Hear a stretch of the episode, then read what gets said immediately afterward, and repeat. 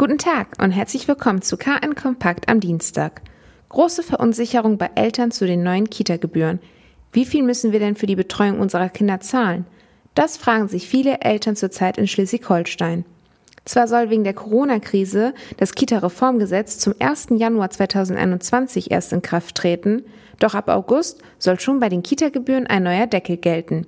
Dadurch sollen zu hohe Gebühren für eine Ganztagsbetreuung verhindert werden. So ist geplant, dass die 8-Stunden-Betreuung ab August maximal 288 Euro und 40 Cent für unter Dreijährige und höchstens 226 Euro und 40 Cent für über Dreijährige kosten darf. Doch viele Eltern beklagen, dass sie bislang immer noch nicht über die neuen Gebühren informiert worden sind.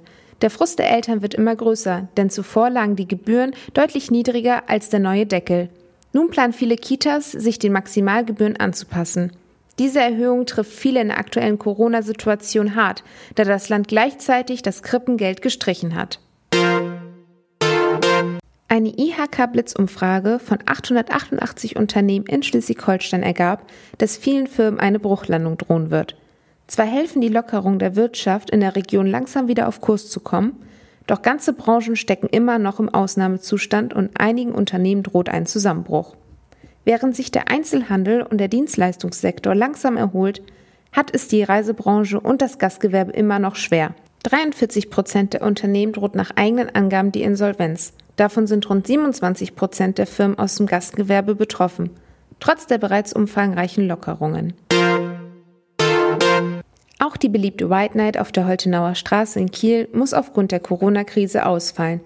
Aus Sicht des Gewerbevereins, die Holtenauer, sei die Absage des großen Picknicks, bei dem alle Besucher standardgemäß in weiß gekleidet kommen und an Tischen und auf Decken gemeinsam essen, aus gesundheitlicher Sicht die richtige Entscheidung gewesen.